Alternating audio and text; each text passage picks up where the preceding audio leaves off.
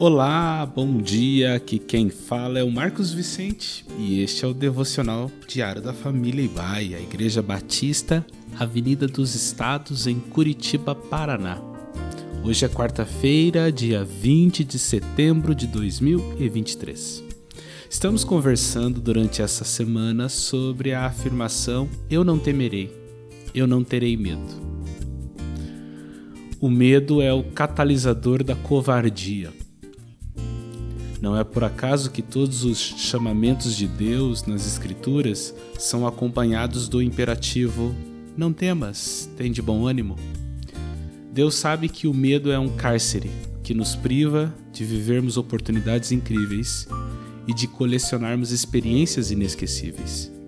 Por isso a ordem é não temer. Obedecer é uma questão de decisão se você esperar seus sentimentos estarem alinhados com suas decisões, sempre ficará à espera de algo que não vai acontecer. Sendo assim, volto para a estratégia bíblica relatada por Davi no Salmo 56:3.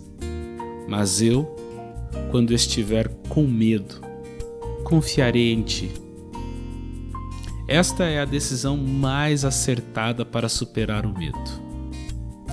Muitos de nós temos de lidar com o medo da tragédia, do inesperado, da notícia ruim.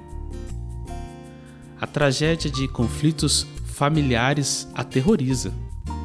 A tragédia de não ter uma direção clara é apavorante. A tragédia de acumular perdas é assustadora. É trágico também descobrir que a fé nem sempre funciona como deveria funcionar. Isso é paralisante. Na tragédia, o medo cria uma forma de amnésia espiritual. Ele cega nossas memórias de milagres suga nossa alma e esvazia nosso contentamento.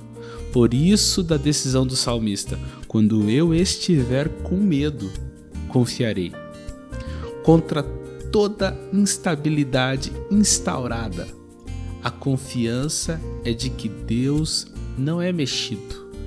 Deus não se abala, Deus não é afetado pelo que acontece. Ele é quem afeta o que acontece.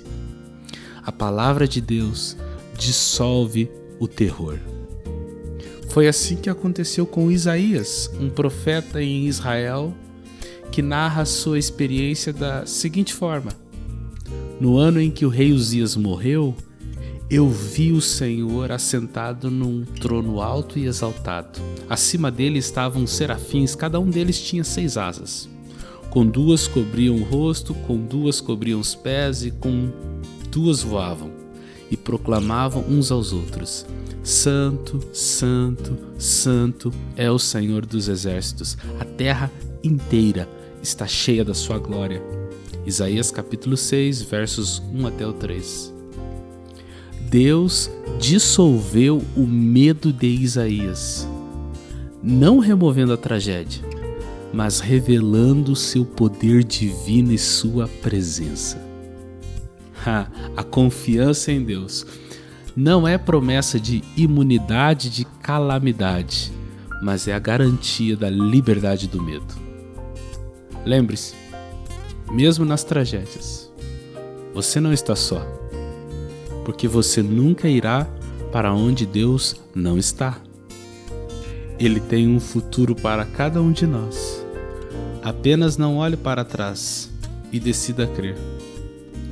Quando estiver com medo, confie que Sua presença dissolve o terror. Que assim seja. Amém.